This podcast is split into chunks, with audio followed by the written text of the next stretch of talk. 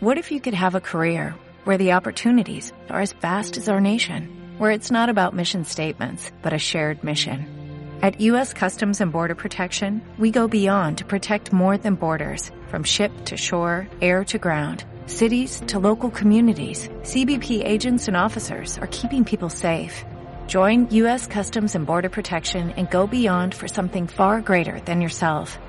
Learn more at cbp.gov/careers.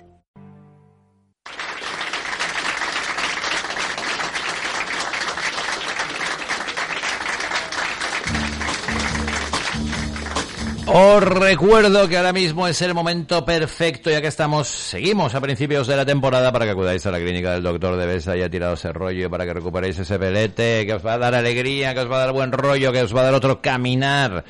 Preguntad en el Colegio de Médicos quién tiene la titulación, investigad y recordad que el de Besa siempre os dice la verdad. Os doy el teléfono 673-169-489. Estás cavilando, voy, no voy, voy, no voy. El propio doctor os hace la valoración y os informará de todo lo que necesitéis. Hay un canal, ¿eh? Canal de- del doctor de Besa, eh, está en YouTube y la página web clinicadebesavalencia.com.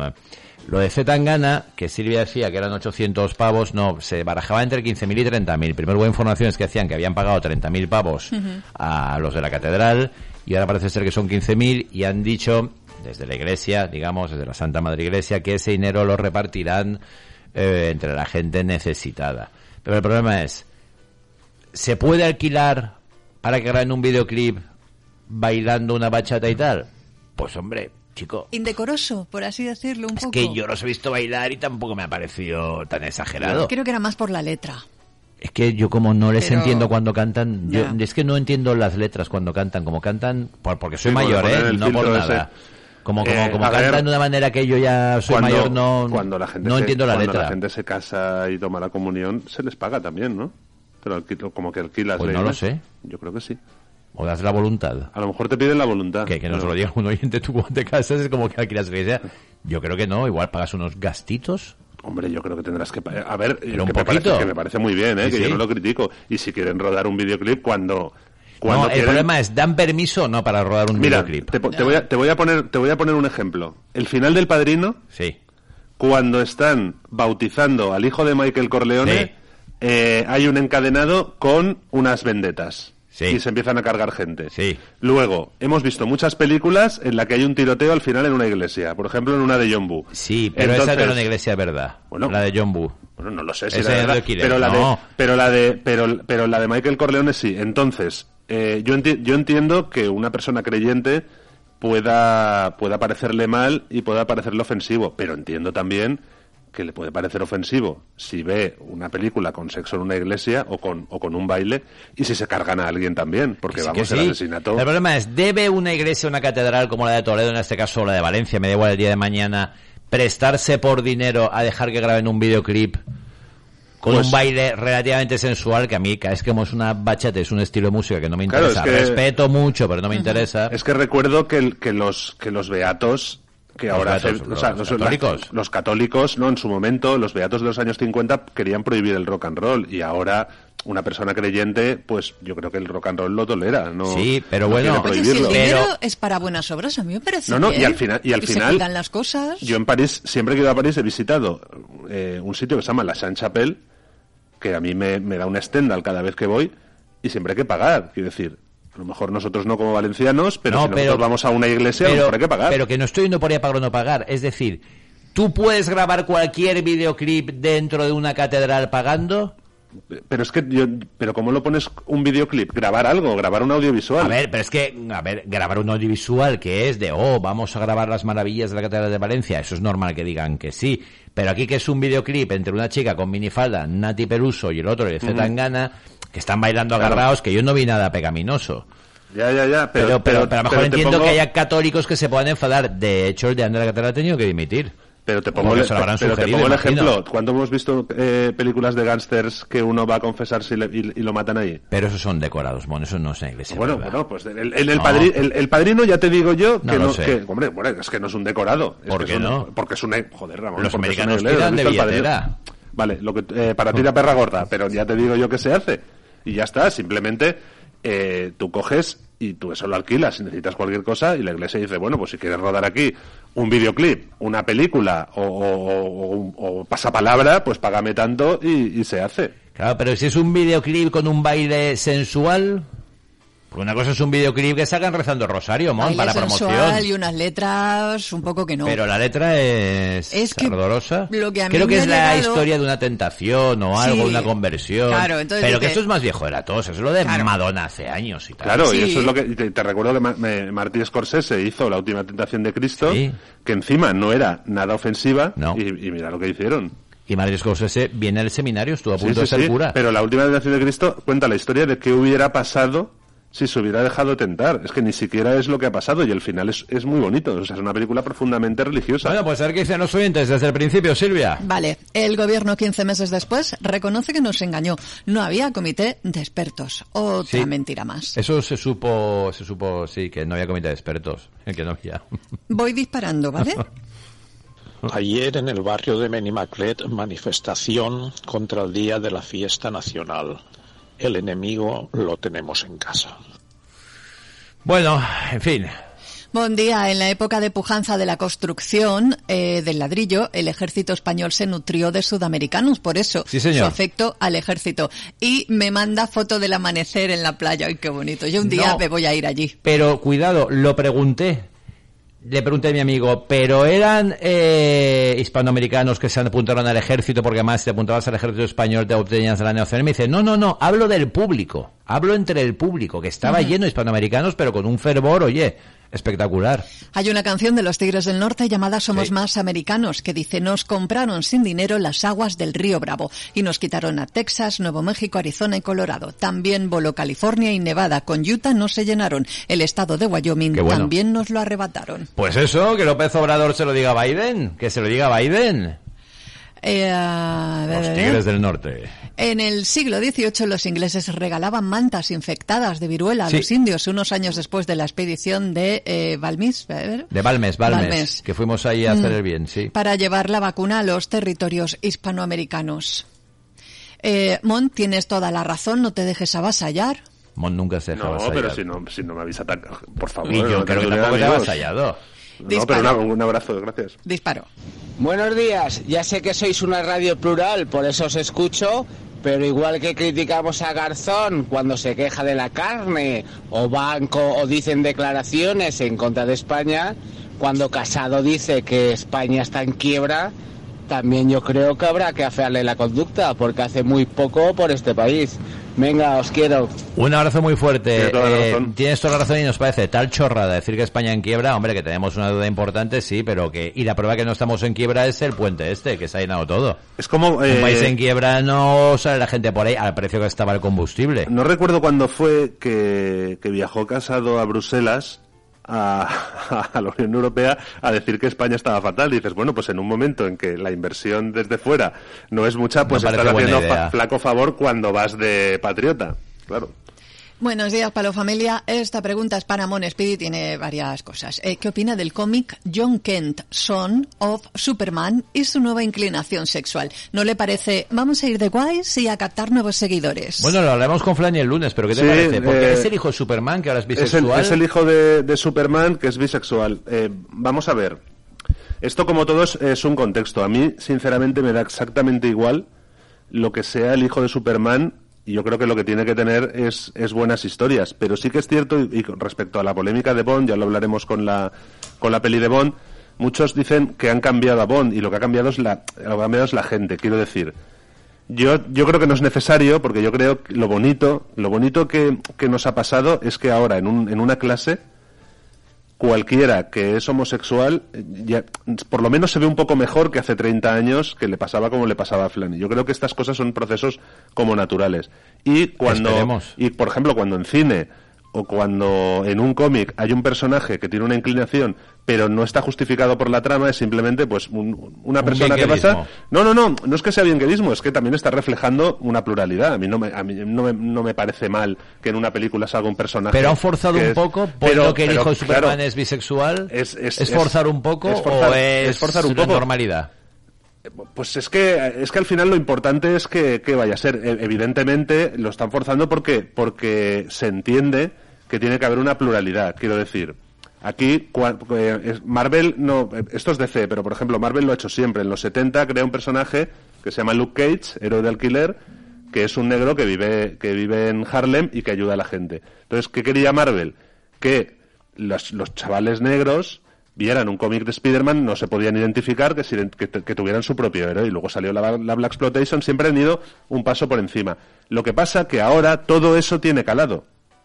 Quiero decir, vu- vuelvo a Marvel. En los 70 hay una, hay una trilogía que es la de las drogas, que Spider-Man ayuda a un chaval que se droga. Y antes tenía el, el, el Comics Code, que aprobaba, digamos, una- un, un grupo de gente aprobaba si un cómic salía con ese sello o no. Y les- no les dejaron, y lo sacaron igualmente y salió sin sello. Que eso que no aprobaban que se comprara. Y fue un éxito, porque se adaptaban a los tiempos y creían que era bueno reflejar en un TVO una cosa que estaba pasando en las calles y que estaba haciendo mucho Entonces, daño. ¿es bueno o malo? No lo sé, Ramón. Vale, vale, sé, no, claro. no, no, Pero que que, últimamente que se lleva verdad. mucho. Pero- también le que han no tenemos cambiado por qué saberlo todo ni opinar de deja- todo. déjame, déjame hacerte una pregunta y vamos a la inversa. Porque este caso no es que ahora Superman haya salido del armario, es el hijo de Superman. ¿Tú ves normal que ahora en los cómics, todo, por ejemplo, que al- eh, ahora en pleno siglo XXI todos los superhéroes fueran blancos, todos los superhéroes fueran heterosexuales, no hubiera superheroínas? Pues no, no- Ahora en el siglo XXI. Ahora en el siglo XXI no, no, tendría sentido. Entonces yo creo que van perlando cosas y de, y de hecho siempre son personajes nuevos que aparecen o de repente ahora no dicen qué es lo que sería la verdadera polémica. Batman ha salido del armario. Y dices, hombre, me estás Y se va contando, con Robin. me estás contando una historia que eh, desde hace 80 años de Batman, que es de una manera o como Bond, ¿no? Ahora Bond llora. Pues bueno, lo que pasa es que los tiempos cambian y, por ejemplo, con lo de Bond, ya lo explicaré ¿Bond bien. llora? Eh, ya lo no, no exactamente, pero pero ya lo explicaré en, en- que a mí en la, eso sí que en- me parece- en la crítica. No, yo te explico. Que un tío con licencia para matar, que es James Bond, se ponga a llorar, hombre, que, que tenga cierta Que sensibilidad. se ha enamorado. la última película, enamorarse se enamora en, Se el, en- en el año 1969 en 007 al servicio secreto de su majestad. No sé si es el 69 o el 70. Y se casa. Sí. Y pierde a su mujer. Sí. Que eso ya estaba. Y ahí está eh, enamorado como, como un colegial. Entonces, esta película última, que tiene toda la polémica, yo creo que es una buena película para acabar el ciclo de Daniel Craig, pero no es una buena película. Bueno, bueno, luego- luego iremos de todas, maneras, de todas maneras, si ahora hicieran una película de Bond en el que abofetea a la mujer, en el que las mujeres lo ven y se desmayan, y, Sí, quedaría y cuanto, ridículo. y cuanto más las insulta, más lo Queda quieren, ridículo. quedaría en el más Sí. eh, espantoso de los ridículos. Lo que ha dicho Mona Ramón es toda una declaración de amor. ¿Qué me Bueno. ha dicho? No sé. Al principio será como son los ¿Sí? del principio. Buenos días. un, un- un abrazo a quien ha hecho la pregunta, que es Alfredo, que es amigo mío, y hablamos, Vale. hablamos de, de cómics. Y me, ha- y me ha recordado también que DC ya hizo algo muy parecido en los 70 de Green Arrow, que es un personaje fantástico de DC, y Green Lantern, haciendo trabajo o sea, eh, por todo Estados Unidos y con un contenido social espectacular. O sea, que no es, que no es, que no es nada nuevo. Buenos días. La colonización de América, último continente aislado del mundo hace 500 años, era inevitable. En realidad le tocaba a China, verdadera potencia mundial, pero fue España. Y gracias deben dar los descendientes de los indígenas a que fueron aquellos castellanos meapilas y piadosos y no los luteranos, calvinistas o anglicanos arrasaz, ar- arrasarrazas. Sí, Un señor. abrazo. Un abrazo. Totalmente. Tras la guerra de independencia, un general vasco se presentó en Francia y vació los museos de Francia recuperando parte de lo que robaron, me dice otro oyente. Pues hizo bien. El Día de la Hispanidad no debe celebrarse por ser un genocidio. En cambio, el 9 de octubre, Jaume I invitó a todos, todas y todes los musulmanos y musulmanas a integrarse en la pacífica cultura de los países catalans. Eso sí, se debe celebrar que fue una invasión pacífica porque som gent de pau. es complicado estar orgulloso del único país del mundo donde triunfó el fascismo y que tuvo una transición a una democracia auspiciada por los mismos que controlaban la dictadura. También me dice 830 por 10 igual a 8.300 pisos mínimo.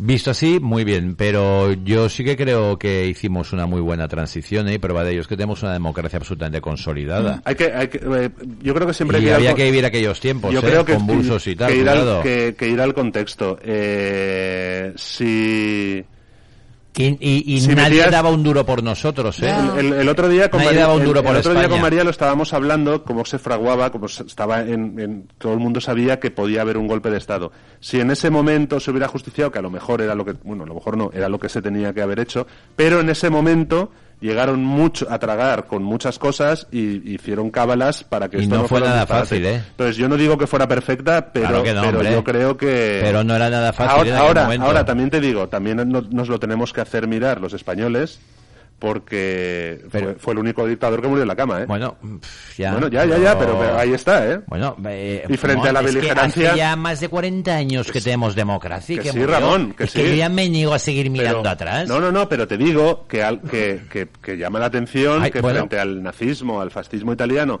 aquí, aquí murió, como bueno, ya lo dijo No, no, Cabanillas. murió en la cama. Y, mu- y murió en la cama y luego todo Y toda- sin apenas oposición. y luego toda la lucha beligerante de los nacionalismos pues parece ser que en ese momento estaban callados No, no, cuando vivía Franco estaban calladísimos. por eso te lo digo que eso también como sociedad a lo mejor Ya, ya. lo tenemos que hacer mirar Pero que hombre que la transición yo creo que fue muy positiva. Y yo desde luego que lo que la democracia. yo creo que la transición se hizo lo que en ese momento se Se tenía que hacer y no se no se tenía que hacer. no se, hizo lo mejor que se pudo A ver, con los atentados de ETA, del Grapo, Claro. con manifestaciones, con esto, Había con aquello, manifestaciones de con los ruidos de sabres, que cada mes había un rumor de golpe de Estado por parte de un militar facha, qué tal, qué cual. Bueno, Era muy difícil. Exacto, el auténtico héroe era el general Santana del ejército mexicano, el. David Crockett y todos los del Fortín, unos gualdrapas y unos jetas ladrones. ¿Unos como- ladrones? Como, lo hicieron todos los anglos. pero qué bonita es la película del Álamo que sale John Wayne haciendo de David Crockett el mejor actor de Y la Richard. Wirmack haciendo de Jim Bowie. sí En cuanto a los latinos que quieren anexionarse a España, creo que deberían esperar a que salga Sánchez del gobierno, por su bien lo digo. Di- eh, también me dice, yo normalmente no me siento orgulloso de mi país, más bien vivo criticándolo y haciendo mala sangre. Pero ayer viendo el desfile me emocioné y sentí mucha empatía hacia el rey y muy poca con el botarate del pres. Bueno, eh, Eh, de todas maneras yo- un, yo- un- yo un- es que un creo se- un segundo respe- respecto que al se puede con- compaginar el orgullo con ser crítico con tu país. yo creo que sí yo creo Hay que compaginarlo más. Pero yo eso, es creo una, que es lo bueno. pero eso es una cosa que está descompensada aquí Y- y porque algo tiramos por lo malo y que también está descompensada, Sí. por ejemplo, en el Reino Unido que lo ocultan lo malo, ¿no? Por ejemplo. Pero respecto al, al mensaje del oyente que estábamos hablando, el precio de que en la transición estuviera gente del antiguo régimen y no se juzgara, también fue que se legalizara el Partido Comunista. Eso lo tienen que tener, eso es lo que tienen que tener, en- hay que tenerlo en cuenta. Pero a ver, ¿por qué te ibas, ibas tú a juzgar a Fraga? No, Porque no, había no. sido ministro de Franco. Pero claro, luego los ministros es como si juzgaras al a, a cualquiera Pero- que trabajara durante la dictadura. Claro, a Pero- todos los de la administración. Bueno, también, bueno, eh, bu- bueno, era del régimen. Bueno, eh, sí, Fraga, bueno, ya, ya. Pero, me refiero, pero, pero que sí, pero ¿por qué le ibas a juzgar? pero me refiero que aún así una, uno- una de las cuestiones que estaba en la mesa era, pues bueno, eh, están en las instituciones ahora democráticas, pero se legaliza el Partido Comunista, que es cuando hicieron cábalas, que es lo que ahí fue... No solo eso, y amnistiaron a la mayoría de los presos de ETA, ¿eh? Cuidado, que les soltaron. Y volvieron a las armas. Sí, sí, sí, sí, está claro. O sea, que buena amnistía total, porque fue que yo creo que saben decir, oye, vamos a olvidarlo todo y ponemos el cuenta kilómetros a cero. Y me parece que es lo que había que hacer. Por cierto, en la Alemania de después de los nazis, mogollón de jueces, de policías y tal, siguieron, ¿eh? Luego. Hombre, claro. Y venían de los nazis. Y creo que Austria, si no que alguien compruebe el dato, no juzgaron después de la Segunda Guerra Mundial a ningún criminal de guerra. A ninguno. Pero no solo, A pero, pero no ninguno. solo eso. Si ahora está Biden dando lecciones, Vamos. su gobierno cogió a muchos científicos y a muchos médicos. Pues y por a eso llegaron a la luna. A Claro. Oppenheimer, a von Braun y a a, a- ingenieros, a a todos, a, a todos los que eh, fa- fa- fabricaban los misiles estos V1 y V2, las bombas volantes. auténticos y médicos, eh, auténticos Sí, asesinos, sí, sí. genocidas, Sí, sí. y se los llevaron, que vivieron muy bien y con mucho dinerito. Eh, Silvi, uno más y vamos llamando a Rubén. Vale, eh, este oyente me dice, eh, y en la ciudad de Cuenca puede llegar al 35%. Y, eh, De mm, trabajadores en la administración. mm, y me pasa este audio. Mon, los únicos trámites que se hacen con una única visita son los de pagar. Si no, vamos, es de tributos, hacienda, todo eso. Muy bien visto, qué bueno Sí. es. Qué buen Sí. mensaje, es verdad. Sí, sí, Fíjate, sí, ¿eh? Sí, bueno, sí. pero es que el, el- como el- tienes que pagarte en- lo facilitan. Pero es que en cuestiones de paga- en cuestiones de pagar ahí ahí va todo como un tiro. Todo muy bien. Ahí te facilitan la vida. Ahí te saque la cartera que yo me guambuchaque.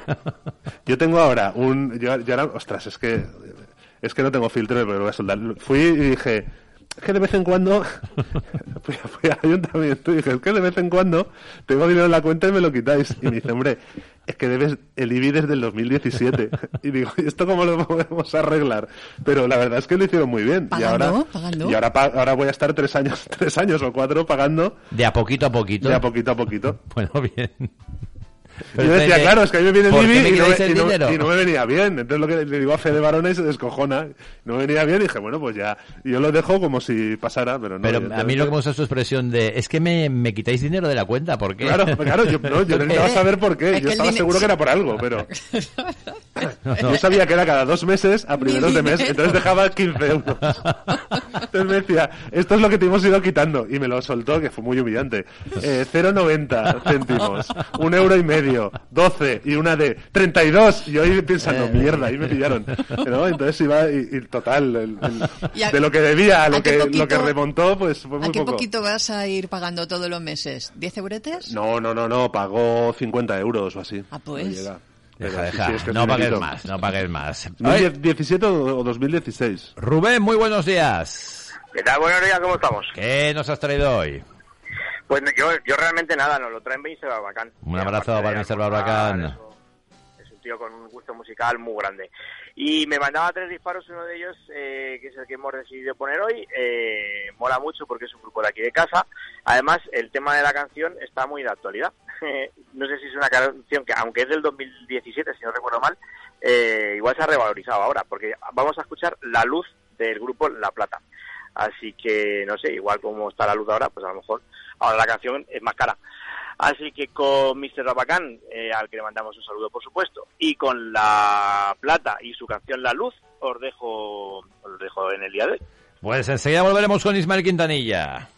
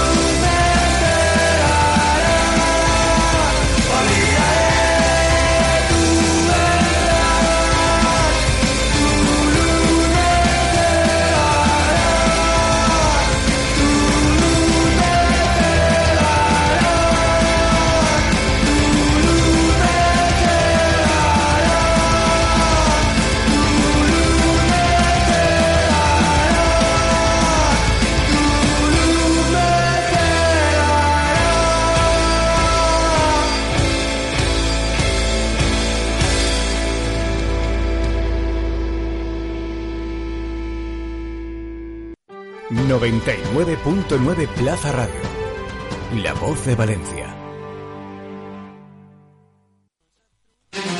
¡Ey, escucha! ¿Te interesa? Los descuentazos de otoño. En Practi Descanso, colchones de última generación con calidad garantizada a precios increíbles. Y canapés con cajones, con zapateros y muchas más combinaciones con descuentos extraordinarios. Busca los descuentazos en Gran Vía Fernando el Católico 83, San Vicente 151 y Humanista Mariner 24 de Valencia. O en practidescanso.com. La mudanza para tu vivienda o negocio con Mudambal. Pídenos presupuesto. Te facilitamos cajas, precintos, roperos y todo lo necesario para el embalaje de tus enseres. Mudanzas Mudambal. Llámanos 963 211 445 o mándanos un WhatsApp al 664 450 346. Disponibilidad total. Mudanzas locales, provinciales, nacionales o internacionales. Llegamos a donde lo necesites. Mudambal.com. Convierte tu hogar en un fortín inexpugnable. ¿Cómo? Con B-Lock, el bloqueador inteligente de cerraduras. B-Lock, sin cambiar la puerta ni la cerradura. Nadie entrará. B-Lock es la solución definitiva. Llama al 963-963-963 y convierte tu hogar en un fortín particular. 963 963 963 o entra en bloqueo.es. V-Lock, único sistema que te protege contra ladrones i ocupas.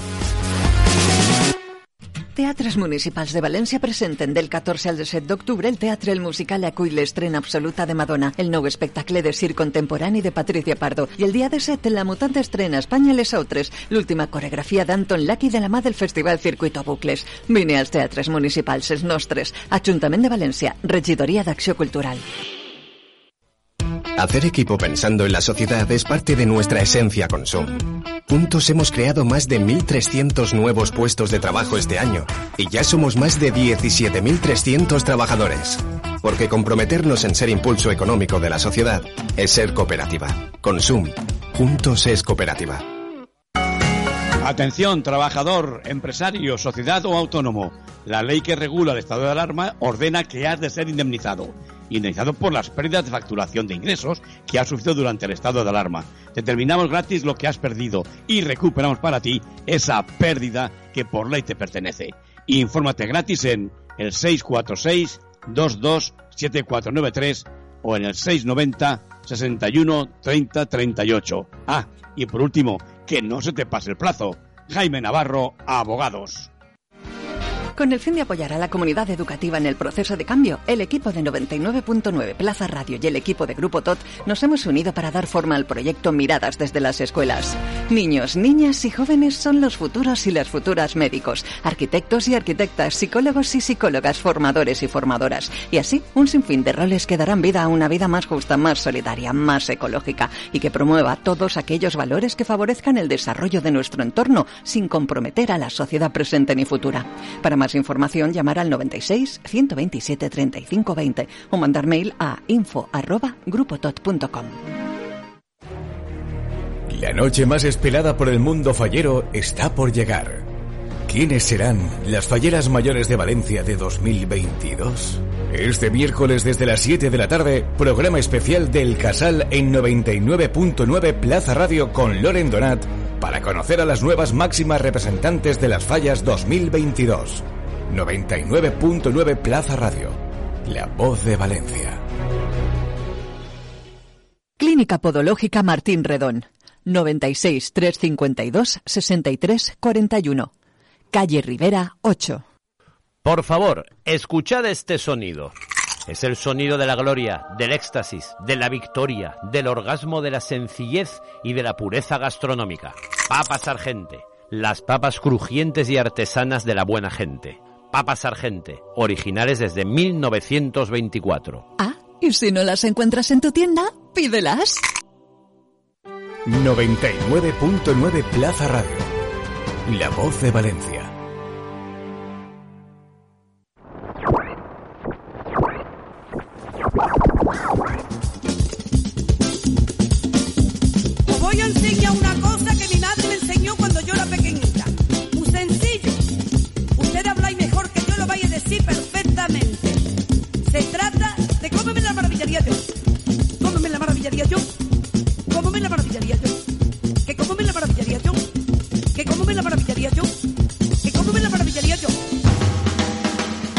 Despierta mediodía.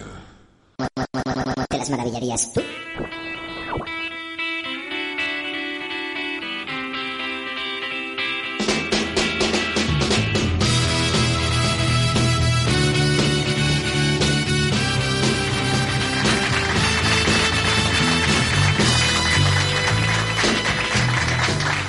Buenos días, Ismael Quintanilla. Buenos días, don Ramón. ¿Cómo está usted? Pues muy bien, aquí estamos con Silvia y con Mon. Oye, Ismael, Oye, ¿qué pues es...? ¿Cómo me la maravillaría yo? Sí, ¿te ¿Cómo acuerdas de la Lola Flores? Genial. ¡Buah, genial! Ismael, ¿qué es esto de la complacencia y de la gente que se cree lo que le dicen y que cada vez hay menos criterio y tal y tal? Esto es- son las investigaciones de los raritos psicólogos sociales que nos inquieta saber cómo la gente elabora juicios y los emite. Y una de las grandes sorpresas es que en muchas ocasiones esos juicios no están basados en datos reales, sino que es como consecuencia de la influencia. Fíjate que yo alguna vez te lo he comentado, cómo me mosquea lo de los influencers, Sí. ¿no? que, que fíjate que probablemente se le da ese título porque si utilizáramos el castellano cogería más alcurnia, más nivel, influyente, una persona influyente. No quiere decir poderosa, que gana mucho dinero. Influyente en castellano tiene, yo creo, otro tipo de connotaciones que las tiene en inglés. Y claro, creerse todo lo que dice un influder y además eh, eh, eh, utilizarlo eso como tendencia de hacia dónde van las cosas y cómo tendrán que ir es extremadamente peligroso porque en psicología hemos demostrado que la gente puede creerse cosas que sabe que no son verdad, pero que le interesa querérselas para formar parte del colectivo. Pero antes de entrar a la investigación en cuestión, quiero hacer dos rápidos Venga. matices. El primero de ellos, tu artículo de la razón del 9 de octubre. ABC, ABC. De- no, ese es de, la- ABC, de las provincias. perdón. Si era el 9 de Eh, octubre, es el de las provincias.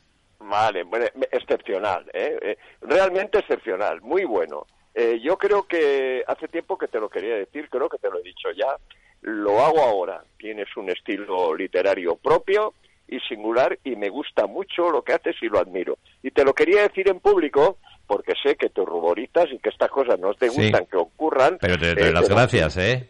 Eh, no, no, hombre, Muchísimas las gracias, gra- de ti, sí. Gracias a Pero ti, me porque un cada poco- vez que te leo, aunque no esté de acuerdo contigo en ocasiones, Sí. creo que literariamente tiene un nivel y que eso no es algo frecuente en este país. Segundo matiz, es una noticia política que una vez más tiene una fuerte impronta de marketing. Se centra todo en cómo se hace, obviando lo fundamental. Me refiero, por supuesto, al tema de la descentralización. Fíjate que habéis hablado de Franco. Uno de los grandes promotores del centralismo fue Franco. En aquella época ya había, yo recuerdo haberlo visto, anuncios que se decían, esta empresa tal, tal, tal, tal, tendrá eh, determinado tipo de beneficios si se eh, ubica en Madrid. Pero esto te estoy hablando de la década de los 50, 60, ¿eh? No de la vuelta de la esquina. Por tanto, este tema está la gente eh, mm, te- hoy mismo en el programa de Juanma se ha comentado, vosotros lo habéis comentado, en cómo se hace y no en cómo se ha llegado ahí. Yo no quiero hacer retórica ni polémica, pero me parece fundamental y me sorprende mucho que no se den los datos. Es decir, aquí hay datos detrás, luego uno estará de acuerdo o no en que se descentralice, otros estarán a, favor de que se centralice y para eso está la acción política. Yo en eso no entro, pero mira, Madrid tiene un 29% de todos los funcionarios públicos de este país. Esto supone 150.000 trabajadores. Sí, son 150.000, sí. ¿eh? y, y- supone eh, familias de 400 y pico mil eh, personas. Imagínate el dato, ¿no? El siguiente en recibir, eh, tener instituciones es Sevilla, que de esto nadie habla. Y cuidado, ¿eh? No seré yo el que no ame Sevilla profundamente, ¿eh? Pero Sevilla tiene el 16%. Lo que no deja de ser sorprendente y tiene mucho que ver con aquel eh, periodo socialista en el que no quiero entrar. Bueno, en fin. Y luego, lo divertido de este tema, lo paradójico, es que Cataluña y la Comunidad Valenciana tienen entre el 5 y el 6%. E- Es bastante sorprendente porque solo considerando Madrid y Sevilla nos encontramos en el 45%, próximo al 50% de los eh, de las instituciones de este país. Bien, esto tiene unas consecuencias. Pero Eh, Is- que, mira, Ismael, tengo unos datos que las tres comunidades donde empleados en la administración son más del 25%, son Asturias, Castilla y León y Extremadura. Y Madrid sería la última con un 17. Valencia, Pues datos- Valencia tiene el 19, Cataluña también. Te hablo de la proporción por habitantes. Ya, en fin, yo esos datos los desconozco y por tanto, si son así... Yo los he visto y parece que están con- contrastados, ¿sabes? Porque es la proporción, por ejemplo, empleados de la administración son más del 25%, bueno, evidentemente que nos dice que en Cuenca es el 35%.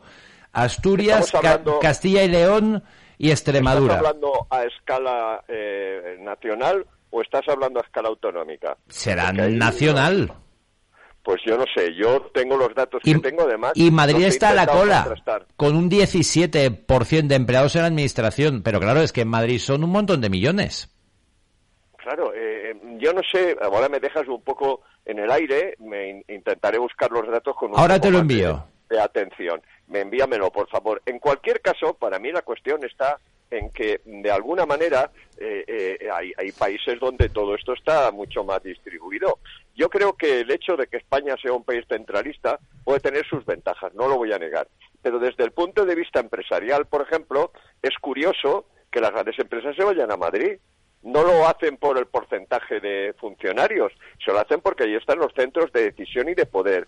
Eso está llevando consigo, y sé de lo que hablo, ahí sí que sé de lo que hablo, que las los grandes eh, directivos, ejecutivos con talento que se quedan aquí son los que llevan la valencianidad metida en la vena, ¿eh? ¿Sabes un drama algunos. que tenemos en Valencia? Porque ejecutivos de multinacionales estarían locos por instalarse en Valencia, pero locos, y siempre sabemos bien en Claro. los rankings, las líneas internacionales de avión, Ismael. Claro. El drama que tenemos con el aeropuerto aquí, o sea que es un aeropuerto muy bonito, muy cuco, pero si no hay conexión directa, lo que no quieren las multinacionales es que sus empleados pierdan un día, un día y medio dos conectando aviones y necesitan vuelos directos y eso es un dramón.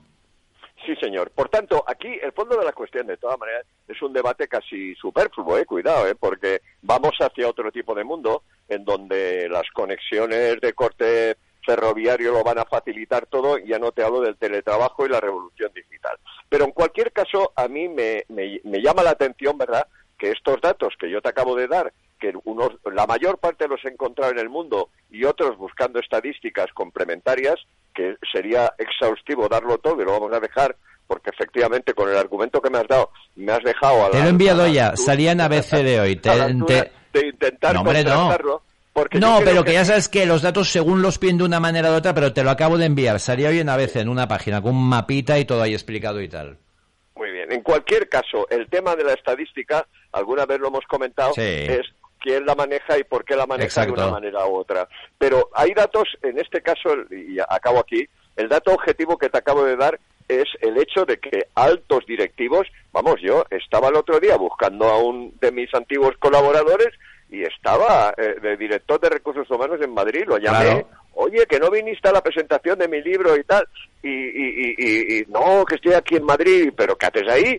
Tú del Levante a muerte. Y, dices que en Valencia Sí. no tengo puestos de trabajo Efectivamente, altura, ¿no? efectivamente. Y eso, a- eso es a mogollón, porque eso tiene consecuencias. Aquí vivimos en Pimelandia. Aquí se produce un movimiento eh, eh, económico específico y se van al traste un mogollón de empresas, como es el caso, ¿no? Y no es el caso en Madrid. Y con eso yo no estoy comparando, porque Madrid es la capital de España y que eso hay que tenerlo muy claro y eso yo lo respeto. Pero creo que también es importante tener en cuenta los datos que nos perjudican. En cualquier caso, eh, la idea que queríamos trabajar. Espera, Ismael, que, que, que, que Mon tiene un dato. Espera, Mon. Nada, eh, agradecer a Víctor Ruted, que, que es un amigo del programa y es fantástico, además lo tenemos muchas veces aquí eh, hablando.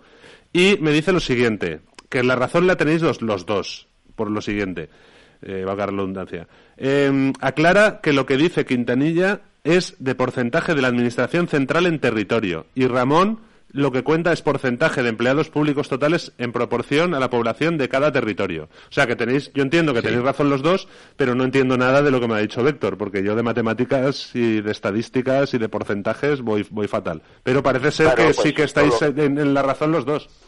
Claro, pero eso lo ha apuntado ya Ramón, que es lo que yo entendía por donde este radio escucha, al cual agradezco mucho eh, que haya metido el dato, eh, eh, lo, ha, lo ha apuntado Ramón. Es decir, tú todo lo que tienes que hacer es el número de funcionarios en función del número de habitantes. De la población, sí. Tiene un mogollón, claro. Claro. Ent- Entonces ahí es donde, de alguna manera, eh, surge la cuestión, ¿no? Y la cuestión, vuelvo a repetir, el dato objetivo de que efectivamente si tú quieres triunfar en el mundo de la empresa y ganar Sí, mucho dinero, sí. no te puedes quedar en Valencia. Sí, y, está. y eso me da una rabia, Ismael. Pero Ismael, y en el mundo del rock, y en el mundo del cine, y en el mundo de otras cosas, eso me da una rabia tremenda. Claro, por eso yo valoro muchísimo a mi amigo José Manuel Casán, Claro. a Paco Roca, Claro, a Posteguillo, Juan a toda esta gente, sí, sí. AMECOP, Son y así valientes. te haría una lista Sí, de sí. gente que realmente lleva a Valencia en el alma. Sí. Porque claro, hay otros que se van a Madrid y se olvidan plenamente de lo que ocurre aquí. Lo que En fin, pasa, yo no que- lo que pasa Ismael, eh, Ismael, lo que pasa que yo entiendo que esto pasará siempre, porque por ejemplo hacer cine en Boston nadie hace cine, Claro, tienes que ir a Los Ángeles. o en Grenoble, te tienes que ir a Incluso París. Mucha gente, que Claro. hay, hay un centro muy importante para, para según qué cosas en Nueva York, pero mucha gente se tiene que ir a Los Ángeles.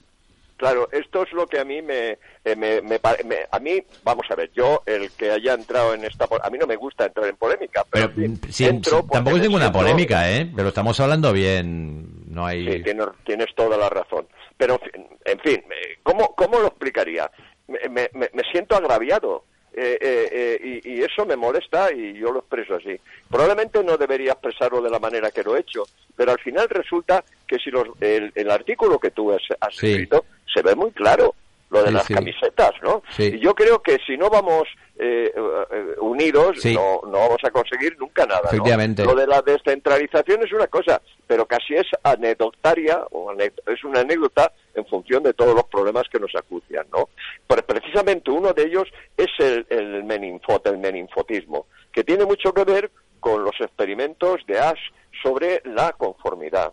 En definitiva, estos experimentos muestran la influencia que puede tener una mayor parte de, de- opiniones sobre tu opinión individual. Entonces, son esos experimentos que desde el punto de vista eh, eh, social pueden producir bastante malestar. A mí me lo producen. Se enseñaban tres líneas diferentes a un grupo de cinco personas y una línea aparte que se tenía que comparar con las tres anteriores, ¿no? Esa línea que se mostraba aparte había una idéntica entre las tres y entre esas tres había una más alta, más grande y otra más baja, más pequeña. Entonces, eh, el- de los cinco que participaban en el experimento, cuatro estaban convoyados con el experimento y sabían que tenían que en un momento determinado mentir y decir que eh, la, la línea que era el punto de referencia, siendo más grande, era idéntica a la pequeña. Bueno, pues los cuatro iban diciéndolo y cuando le tocaba al quinto, que era la persona que se estaba investigando, esta última se quedaba estupefacta y en su mayor parte decía que, que le daba la razón a los otros cuatro, en porcentajes altísimos. De los 50 sujetos que hicieron el experimento, 37 alteraron la verdad que estaban percibiendo porque se dieron cuenta que cuatro la veían de una manera determinada, ¿no? Y no, y Esto nos lleva- no podía ir contra esa corriente, digamos.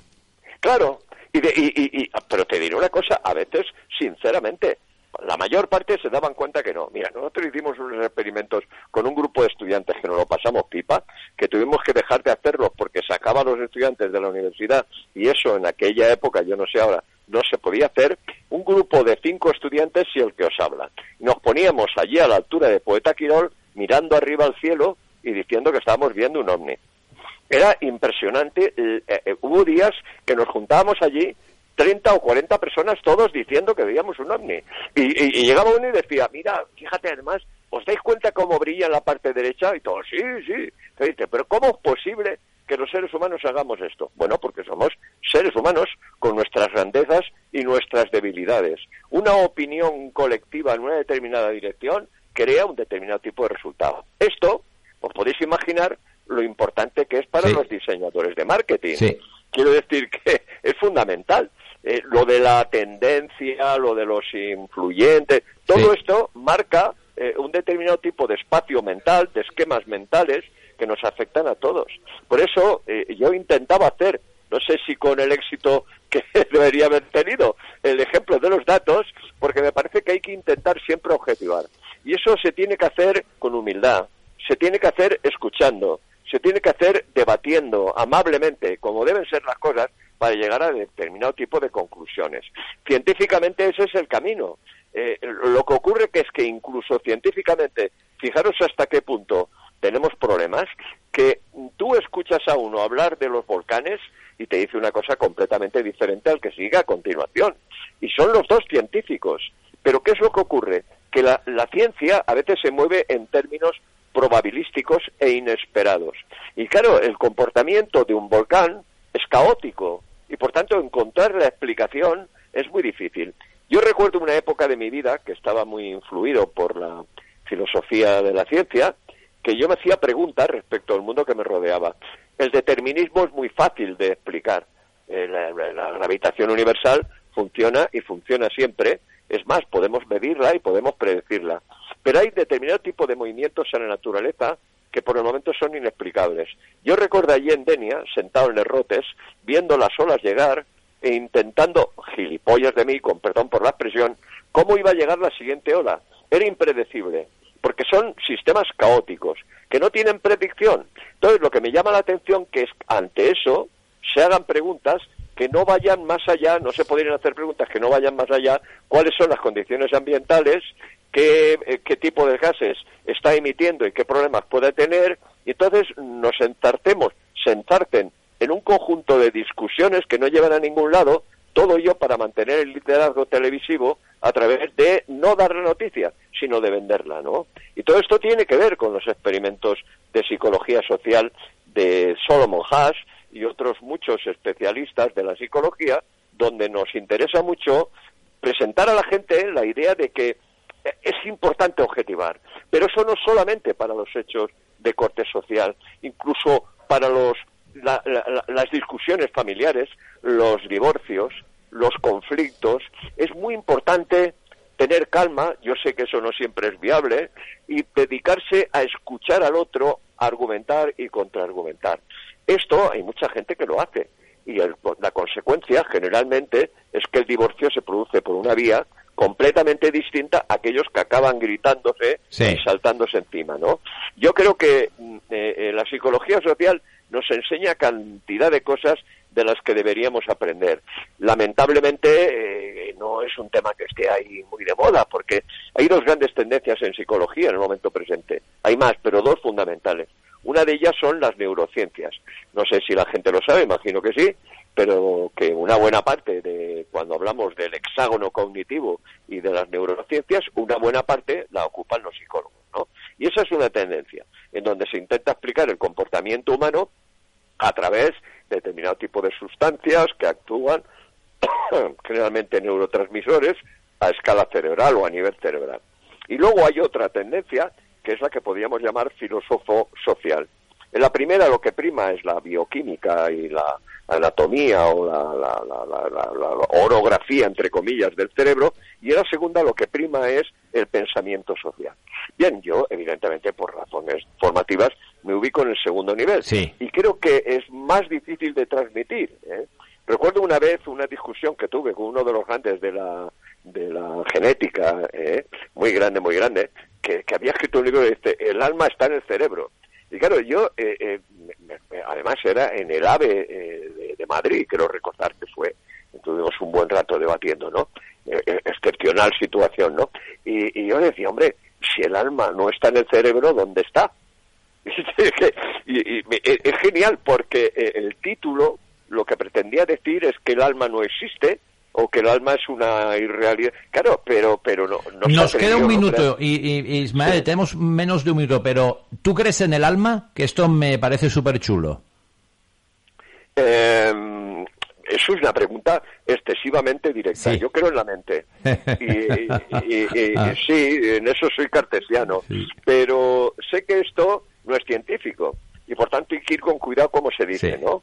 Porque eh, cuando tú estás comunicando tus puntos de vista, yo no estoy aquí eh, simplemente por ser amigo tuyo, espero, o amigo de Mon. Yo imagino que estoy aquí en mi papel de profesor.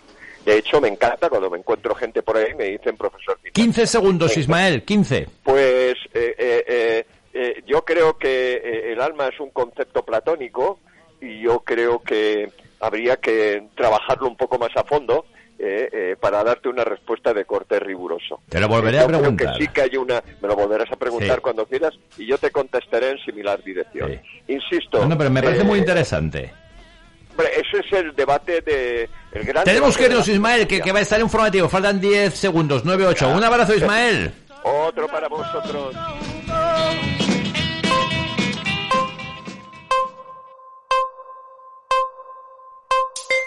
Son las 12 del mediodía.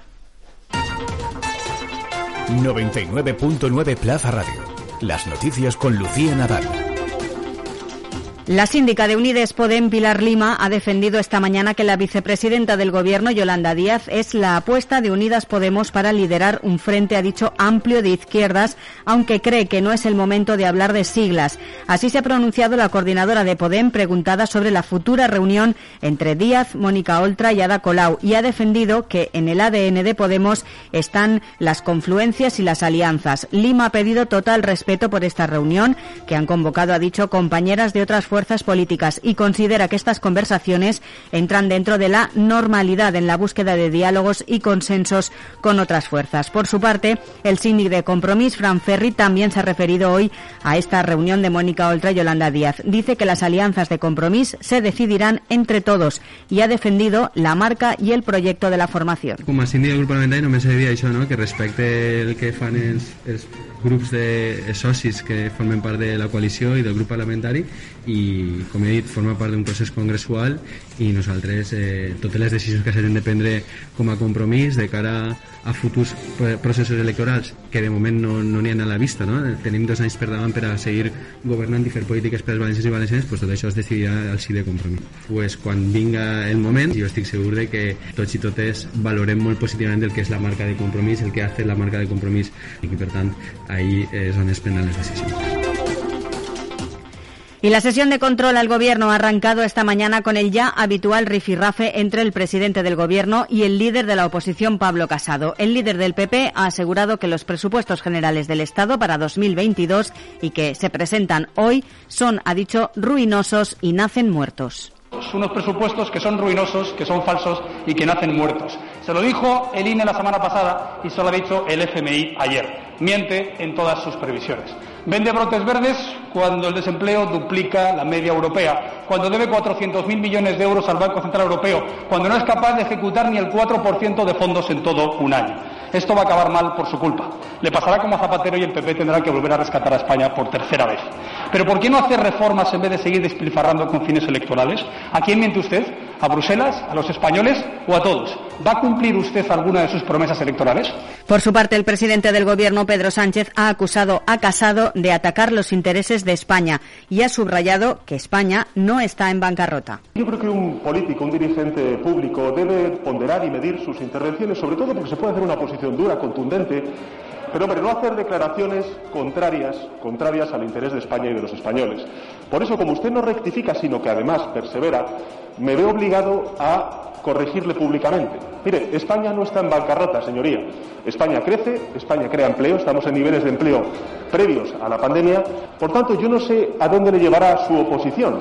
Pero en todo caso le pido lo siguiente, señoría, que usted no haga declaraciones que además de ser falsas e insultan a la inteligencia de los españoles, contravienen el interés de España y de los españoles.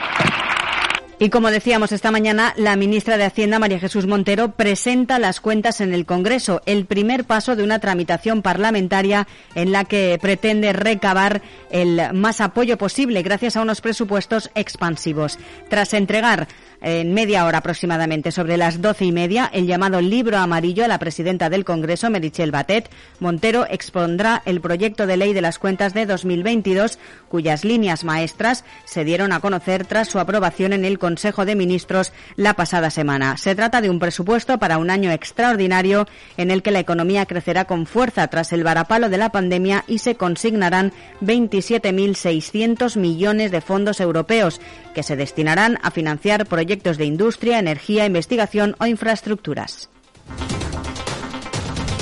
Y el presidente de la Junta de Galicia, Alberto Núñez Feijó, ha avanzado que el próximo día 2 de noviembre ocho presidentes autonómicos se reunirán en Santiago de Compostela para abordar el sistema de financiación autonómica. En su discurso en el debate de política general de este miércoles, que ha arrancado en la Cámara Gallega, el jefe del Ejecutivo ha explicado que en ese foro estarán presentes Galicia, Asturias, Aragón, Castilla y León, Castilla-La Mancha, La Rioja, Cantabria y Extremadura no estará la comunidad valenciana. De hecho, ha avanzado también Feijó que la próxima semana se reunirá con el presidente de Andalucía, Juanma Moreno.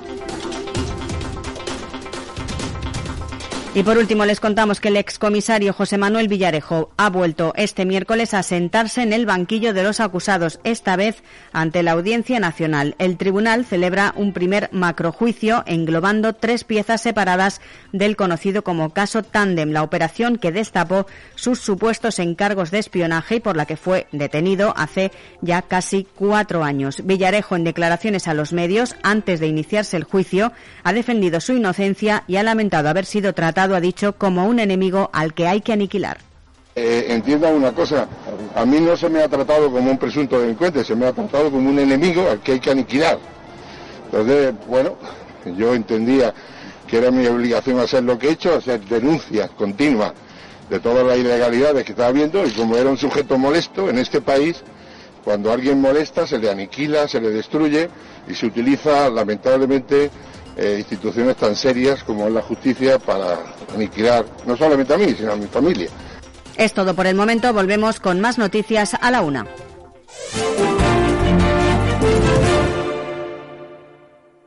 ...99.9 Plaza Radio... ...La Voz de Valencia... Te lo mereces. Te lo mereces. Sí, te lo mereces. Te mereces un premio, un regalo, un autorregalo, una alegría, un subidón, subidón, subidón.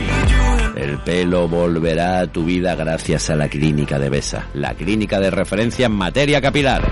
Clínica de Besa, teléfono 673 169349.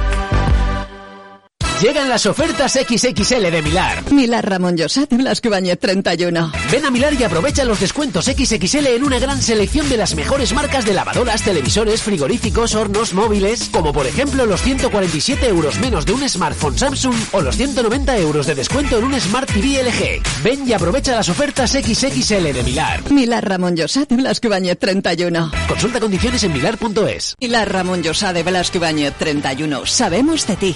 Descubre el valor de las personas. Visita yosa.com.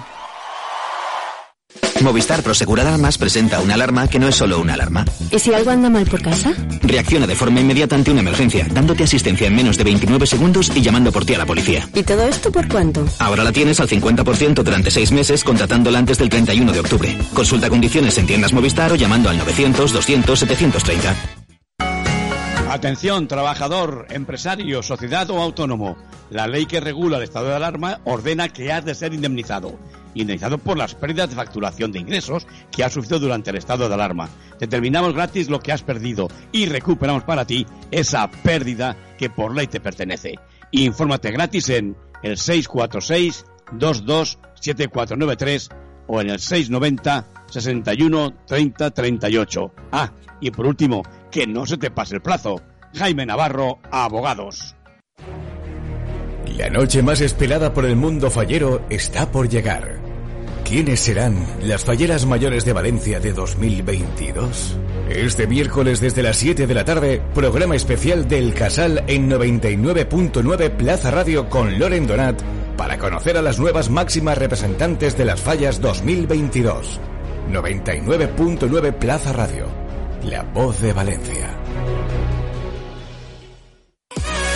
De manera artesanal, en Sabores de Anabel, elaboramos mermeladas, salsas, confitados de verduras en aceite de oliva, bombón de higo. Lo hacemos con productos naturales, sin colorantes ni conservantes artificiales. Seleccionamos frutas y verduras de la comunidad valenciana. Pruébanos y sabrás por qué el sabor es todo corazón. Estamos en Catarroja, Avenida Doctor Marañón 11. Pedidos al 960 81 93 77 o en www.saboresdeanabel.com. Adelántate a la Navidad. Preparamos cestas gourmet para empresas y para tus familiares y amigos. Pregúntanos. Me llamo Carlos y tengo esquizofrenia. Gracias a mi tratamiento llevo una vida normal y corriente, aunque si tengo una cita y hablo de ello, siempre salen corriendo. Soy mala persona si lo escondo. ¿Qué harías tú? Senda, ponte en su lugar. Hasa. Distribuimos todos los días más de 4.000 referencias, alimentando el éxito de la mejor hostelería. Síguenos en redes sociales. Nuestras recetas te apasionarán. Visítanos en hasalimentación.com. Hasa, pasión por la alimentación. La noche más esperada por el mundo fallero está por llegar. ¿Quiénes serán las falleras mayores de Valencia de 2022?